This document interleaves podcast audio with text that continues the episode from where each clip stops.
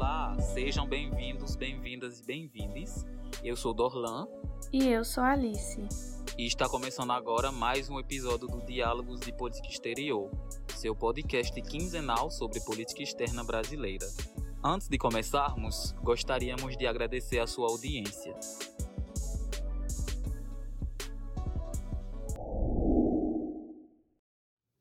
Esse episódio é a continuação do episódio anterior, Relações Brasil-Venezuela, com a professora Carolina Pedroso. Partindo para a nossa próxima pergunta, é, sabemos que após o fechamento da missão diplomática brasileira na Venezuela, a reabertura gradual tem sido feita desde 18 de janeiro de 2023 pelo embaixador Flávio Macieira. Qual a importância desses laços serem retomados pelo governo brasileiro atual? Um outro ponto que eu sempre gosto de incluir nas minhas análises sobre a relação bilateral Brasil e Venezuela, nesse contexto mais turbulento, de distanciamento entre os dois países e de depois suspensão da Venezuela no Mercosul, que foi liderada também pelo Brasil, depois da reinserção do Paraguai ao bloco, é, tem a ver com o papel que o Brasil poderia ter desempenhado na crise venezuelana. Me explico. Durante o governo Lula, é, na verdade, durante a transição do governo Fernando Henrique para o Lula, houve um golpe de Estado na Venezuela e toda uma movimentação política interna para retirar o Chávez do poder. É, e naquele momento, então, o Brasil lançou a iniciativa Amigos da Venezuela, então conseguiu reunir países que eram mais favoráveis ao governo Chávez e outros que eram menos favoráveis, para conseguir construir uma saída pacífica para a crise política interna que poderia efetivamente descambar numa quebra da democracia do país e, portanto, trazer instabilidade. É... Isso não seria positivo para a região como um todo, né? como efetivamente aconteceu depois, né? quando a crise venezuelana, anos depois, realmente eclodiu ela trouxe consigo um epicentro de instabilidade para toda a região. E isso se torna mais palpável, sobretudo, com a questão migratória. Né? Quando as pessoas saem do país porque não têm condições políticas, econômicas e sociais de se manter, são os países vizinhos que acabam tendo que lidar com essa situação, muitas vezes sem ter a estrutura necessária para tal. Né? É, então, já no governo da Dilma, quando estava acontecendo é, essa, esse processo de início da crise política, econômica e social na Venezuela sob Maduro, é, o país, né, aqui no Brasil, a gente já estava passando também por uma turbulência política interna. E uma das críticas que se fazia à época à política externa da Dilma era o fato de que o Brasil é, vinha se tornando cada vez menos protagonista de debates e de possíveis mediações. E no caso da Venezuela, isso ficou muito claro. Né? Então, o Brasil, por um lado, não condenava né, o que estava sendo, enfim, já bastante veiculado na comunidade internacional sobre as violações de direitos humanos, mas por outro também não se colocava à disposição de uma maneira efetiva para tentar buscar uma solução novamente pacífica para essa é, para esse conflito interno da Venezuela. Quando há então a substituição da Dilma pelo Temer, é, isso piora ainda mais, né? Porque o, o Temer vai realmente se posicionar claramente contra o governo do Maduro e o Brasil sai de cena completamente como um possível mediador aí desse conflito. Né? Então, o que eu quero dizer é que realmente há uma piora da situação política venezuelana que coincide com essa perda de protagonismo do Brasil, que não vai acontecer simplesmente é, só por causa do impeachment. Já era um processo em curso antes. Né?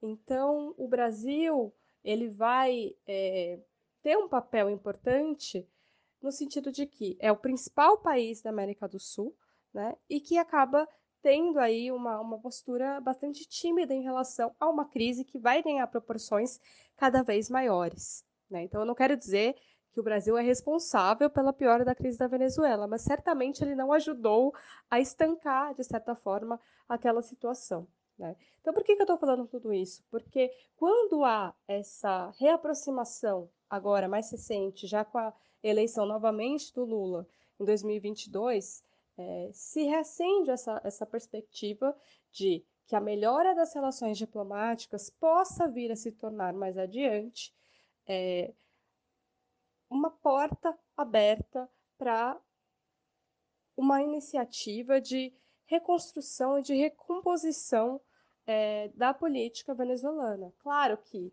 somente essa, essa iniciativa internacional ela não tem força para mudar completamente o curso das coisas, mas é algo que passa a, se, a ser possível no horizonte. Né? Era uma, uma, um cenário que, durante o governo Temer e, sobretudo, durante o governo Bolsonaro, se tornou é, completamente impossível. Né? E hoje isso volta ao debate. Né? E por que isso é importante? É, porque, novamente, são dois países muito significativos na América do Sul. A Venezuela ainda é fonte de instabilidade regional, claro que a situação migratória ela está nesse momento é, com uma característica um pouco mais estável, porque os países ao longo dos anos foram se adaptando a essa situação e também houve é, nos últimos anos uma melhora no preço do petróleo, então algumas famílias retornaram ao país. É, a oposição seguiu na Venezuela como estratégia de atuação fragmentada, de uma atuação pouco assertiva. Então, eles apostaram as fichas, por exemplo, na figura do Juan Guaidó, que não tinha capacidade real é, de fazer uma mudança política interna, embora ele tenha reconhecimento internacional. É, e tudo isso contribuiu, então, para que é, o governo de Nicolás Maduro acabasse se fortalecendo ao invés de se enfraquecer, que era toda a estratégia internacional do Grupo de Lima, dos Estados Unidos durante o governo Trump, mas também agora no governo Biden, é, e era a estratégia também da, da oposição, liderada pelo Guaidó naquele momento lá de 2019, né, quando ele assume a presidência interina. Então, é, a gente está num momento em que o governo Maduro, é, apesar de todas as dificuldades que ele passou, ele se mantém firme, ele se mantém é, como sendo a principal força política do país, porque as demais ainda são fragmentadas e não tem uma estratégia clara né, de como ser uma alternativa viável e eleitoral ao que o Maduro e o chavismo representam. Né? Então, ter essa reaproximação com o Brasil agora é muito importante, porque a gente é, desobstrui as vias diplomáticas que estavam fechadas. Né? O Brasil tem, sim, uma capacidade importante de negociação, de articulação da região, e isso pode trazer benefícios, sobretudo, para aqueles que, em todos esses anos de turbulência, foram as principais vítimas desse processo, que são os imigrantes, que são as pessoas vulneráveis, que são os refugiados. Né? Então, ter o Brasil dialogando com a Venezuela não significa que o Brasil concorde com o que acontece naquele país, mas significa que um dos grandes atores regionais com capacidade de articulação é, vai estar disponível para tentar construir soluções efetivas para essa população. Né? E esse sim deve ser o foco dessa retomada aí, é, da relação bilateral. Eventualmente, isso pode vir também a trazer benefícios econômicos, mas eu não vejo esse como sendo é, um objetivo tão a curto prazo, né? Ou seja, essa reaproximação política ela pode vir a trazer questões econômicas à tona, como por exemplo é, a renegociação dessas dívidas que ficaram aí do governo venezuelano, a retomada né, de uma reaproximação comercial que era bastante positiva no Brasil no passado. Isso pode vir a acontecer, mas eu diria que esse não é o foco principal nesse momento. Né? O foco principal nesse momento ainda é a questão humanitária, e eu acredito que o Brasil tem sim capacidade de liderar é, um diálogo e uma iniciativa que possa, de alguma maneira, é, melhorar a situação dessa população. Em virtude da crise socioeconômica, política, humanitária e migratória, mais de 365 mil venezuelanos moram hoje no Brasil para fugir das condições degradantes no seu país. Isso faz do Brasil o quinto país com maior número de venezuelanos. A senhora poderia nos contar um breve histórico de como se chegou a essa crise e qual tem sido a atuação da diplomacia brasileira, principalmente na crise migratória? Bom, e finalmente a gente fala né, do elefante na sala, né? Quer dizer, não tem como é, pensar a Venezuela e não se dirigir diretamente a essa questão humanitária e migratória, sobre a qual a gente já conversou um pouquinho, né, do papel que o Brasil poderia vir a ter, enfim. É, então é importante, de fato, compreender todo esse cenário que levou a Venezuela é, nessa situação, que é uma situação inédita na sua história. Né? Então, ao longo do século XX, final do século XIX, a Venezuela era um país que recebia pessoas, não era um país que, entre aspas, expulsava pessoas, né? Tanto que, do ponto de vista étnico, racial, a Venezuela tem uma característica muito parecida com a do Brasil, né? Recebeu comunidades portuguesas, comunidades árabes, é, comunidades, inclusive, latino-americanas, especificamente de colombianos, né? Porque a gente precisa lembrar que, antes da Venezuela, o grande foco, o grande epicentro de instabilidade na América do Sul era a Colômbia. Né? A Colômbia viveu e ainda vive resquícios de um longo é, conflito civil e militar, né, envolve forças militares, paramilitares, guerrilhas, narcotraficantes, e foi um país que durante muitos anos liderava esse ranking aí de refugiados é, na região. E a Venezuela foi o país que mais recebeu colombianos, né, tanto que tem uma comunidade de pessoas que compartem, né, que compartilham essas duas nacionalidades que são chamadas de venecos. É, então, tradicionalmente, Venezuela é um país que recebia imigrantes e que agora essa balança se inverteu, claramente. Né? E, e, realmente os países ao redor foram os mais afetados. Então, o Brasil é o quinto, né, com maior número de venezuelanos, e o primeiro é a Colômbia. Né? Então, é, tem essa inversão aí de fluxo até por conta da familiaridade, da proximidade cultural, da questão linguística, né? E, e, e, o fato de que muitos colombianos fizeram a sua vida na Venezuela, acabaram voltando para a Colômbia, faz com que essas famílias se tornem né, as suas origens, digamos assim. Né? É, então, o que levou a essa situação? É difícil explicar isso em poucos minutos, né? mas basicamente a crise migratória e a crise humanitária são resultado de sucessivas crises que foram se intensificando ao longo dos anos e que tiveram como grande ápice aquela transição de poder entre o Chávez e o Maduro. Né? Mas que eles não são os únicos responsáveis por isso, é importante dizer. É, eu sempre brinco, assim, quando eu falo sobre esse assunto, que a Venezuela não chegou num buraco tão fundo do dia para a noite. Né? Esse foi um processo que foi sendo construído é, ao longo dos anos e que tem muitos responsáveis. Né? Então, acho que, como em qualquer outra análise política, a gente também não pode é, cair na tentação de eleger vilões e mocinhos nessa história. Né? A história tem sempre muitos lados. Né? Bom, então eu vou começar pelo primeiro aspecto que, que é o que ajuda né, a contar essa história, que é o aspecto econômico. Então, a gente já pincelou um pouco aqui a questão do rentismo da Venezuela, de depender de um só produto do petróleo. Né? E uma das características da Venezuela como país petroleiro é o fato de que é, foi um país que foi destruindo ao longo dos anos, na verdade de maneira até bastante rápida, a sua agricultura. Então, antes da descoberta do petróleo, a Venezuela era como qualquer outro país latino-americano, vendia commodities agrícolas é, de baixo valor agregado, né? mas tinha aí um setor rural é, bastante importante né, na, na, na sua economia, tanto para exportação quanto para consumo interno. Isso se modificou completamente quando os primeiros poços de petróleo foram descobertos. Então, é, o capital né, que girava ali em torno do setor agrário, ele foi migrando para o setor petroleiro. Rapidamente, é um país que deixou de ser rural para ser um país urbano. Então, a urbanização venezuelana foi bastante acelerada e foi até precoce se comparado com outros países da América do Sul. Isso faz com que a gente tenha décadas de famílias e de toda uma estrutura econômica que vai se organizar nas cidades, em centros urbanos. Né? Então é muito difícil você reverter esse processo né, de êxodo rural.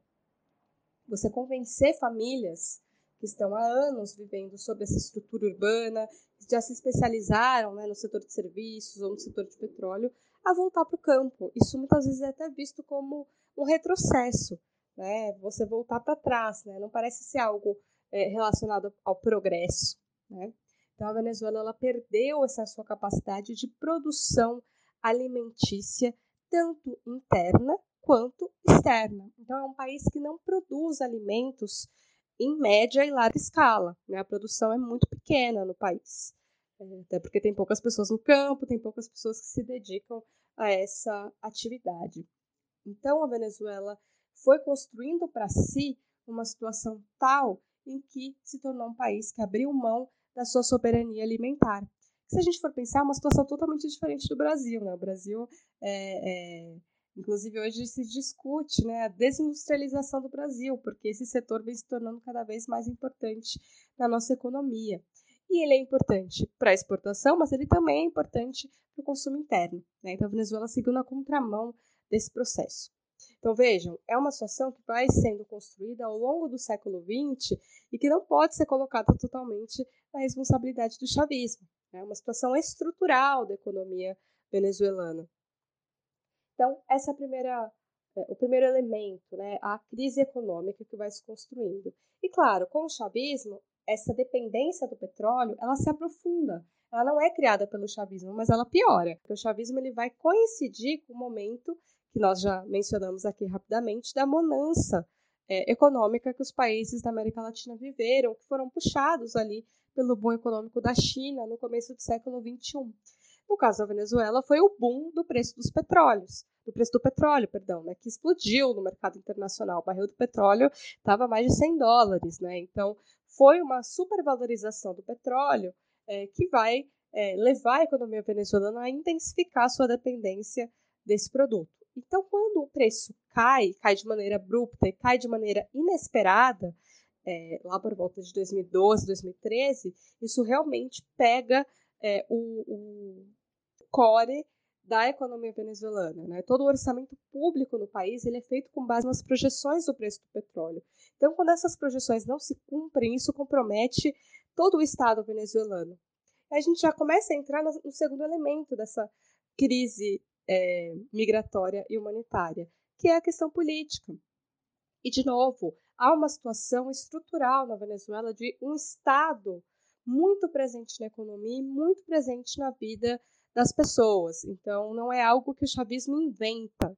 Né? O Estado venezuelano ele se pretendia é, e se consolidou ao longo do século XX como um Estado de bem-estar social, né? ou seja, um Estado que tentava, ainda que com alguma dificuldade, é, prover benefícios sociais, prover bem-estar para sua população e, portanto, era um Estado grande.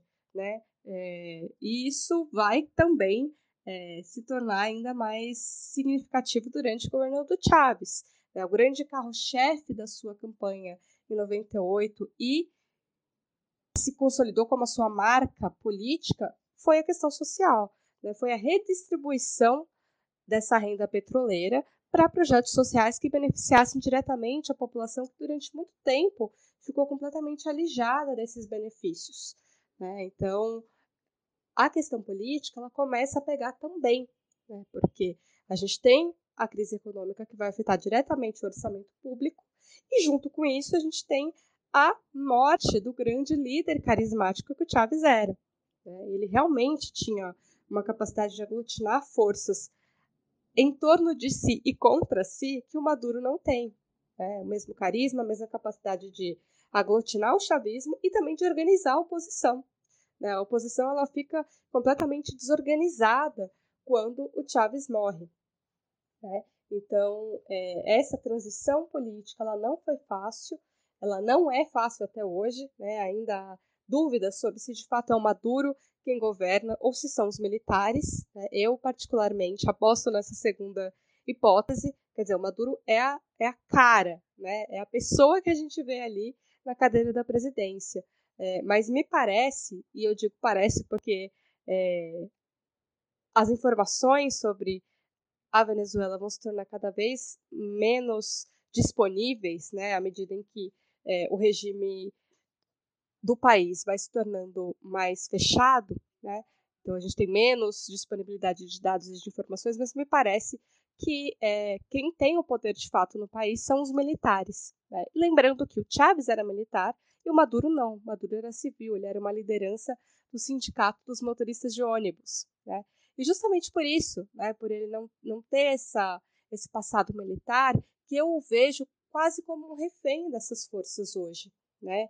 Que tem uma capacidade de é, participar da máquina do Estado, de ocupar cargos importantes, que aumentou muito durante o governo do Maduro. Né? Tanto que a gente fala que a militarização da política venezuelana ela vai acontecer é, muito mais forte agora com Maduro do que com Chávez. O Chávez ainda conseguia é, tornar essa distinção entre militar, entre vida militar e vida civil muito mais clara, né? Tanto que a boa parte dos militares que ele colocou em cargos importantes no governo dele, aí eu digo Chávez, né? É, eram militares de reserva, né? eram militares que já não estavam mais na ativa o que já não aconteceu com Maduro. Né? Maduro colocou militares na ativa, ele aumentou o número de generais no país todo, né? então é, me parece que há aí uma, uma relação interna entre civis e militares que é bastante problemática, e isso também explica a questão política.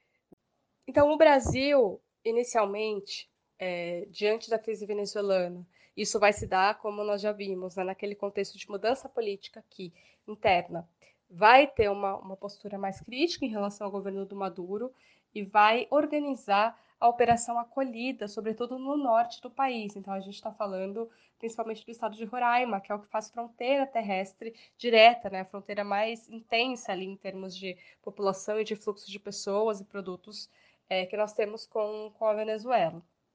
É, essa operação ela foi criticada porque ela teve um protagonismo das Forças Armadas, então tem todo um debate né, dentro das relações internacionais sobre a securitização da imigração, sobre o imigrante ou sobre o refugiado como uma ameaça à segurança internacional, então por isso a mobilização de forças é, armadas para isso. Mas de toda forma foi é, a maneira aí como o Brasil conseguiu gerenciar nesse primeiro momento a situação.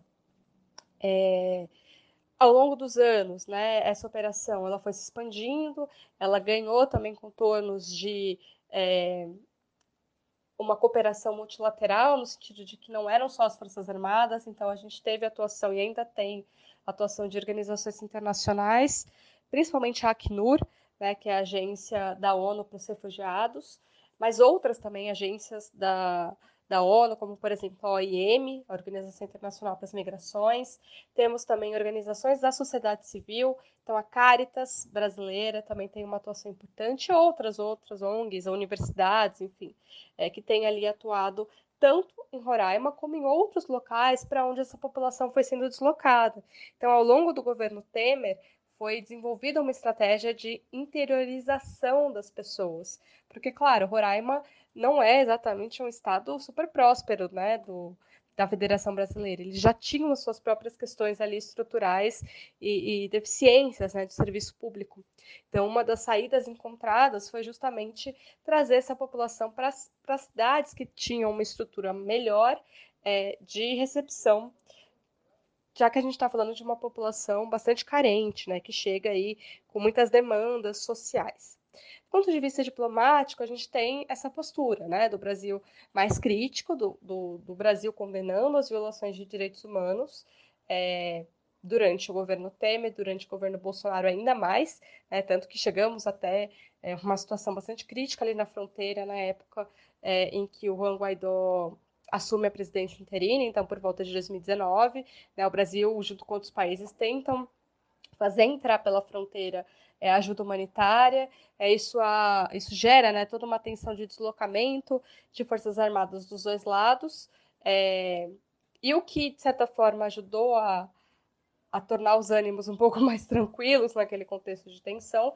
foi justamente o fato de que as Forças Armadas no Brasil já conheciam, já tinham um longo histórico aí de, de conhecimento e de cooperação com, com os venezuelanos e sabiam que o Brasil não tinha capacidade de liderar nenhum tipo de empreitada militar é, contra é, a Venezuela. Né? Então, isso também ajudou a que as coisas não escalassem para um cenário de conflito direto. Depois a gente teve toda a questão da pandemia, né? isso fez com que os países tivessem que se voltar mais para os seus problemas internos, então isso também diminuiu um pouco a pressão sobre a questão venezuelana. É, e finalmente, agora, com, com o governo Lula, há essa perspectiva de uma tentativa da diplomacia brasileira se tornar mais relevante é, na gestão dessa crise, que permanece, né, ela mudou de intensidade, mas ela permanece, uma realidade concreta e que é importante que o Brasil se posicione e também haja para auxiliar essas pessoas. Então, para a gente concluir um pouco esse bate-papo, É, eu diria que o grande desafio hoje da diplomacia brasileira para conseguir liderar esse processo, ou de alguma maneira fazer parte da resolução da crise migratória humanitária na Venezuela, passa também por uma discussão importante na sociedade brasileira, porque ainda há um estigma muito negativo em relação ao chavismo, em relação ao Maduro, que são justificáveis, claro, mas um estigma negativo em relação a essa população. Né? Então, há sim é, traços de xenofobia, de medo do estrangeiro, que precisam ser bem esclarecidos para a população, até para que é, as pessoas compreendam a importância do nosso país participar desse processo né, de auxílio dessas pessoas e de tentar solucionar é, essa questão.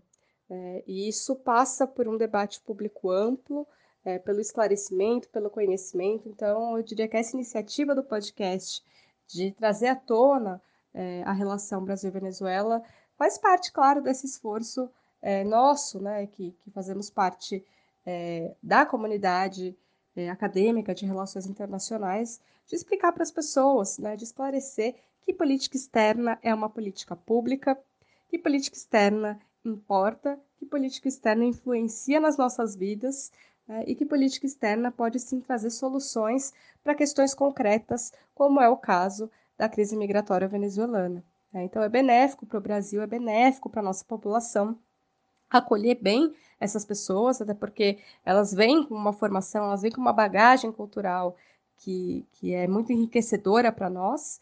É, e também interessa a nós ter uma região estável. É, então, ajudar a Venezuela a sair dessa crise também é positivo para nós, é, porque isso evita que novos problemas e que novas instabilidades acabem atingindo também o nosso país. Então é isso. Chegamos ao fim de mais um Diálogos de Política Exterior. Esperamos que tenha gostado. Não deixe de conferir a descrição do episódio. Lá você poderá encontrar, além das indicações destacadas aqui, além dos links do Instagram, Twitter e de inscrições nos informes semanais. Até a próxima!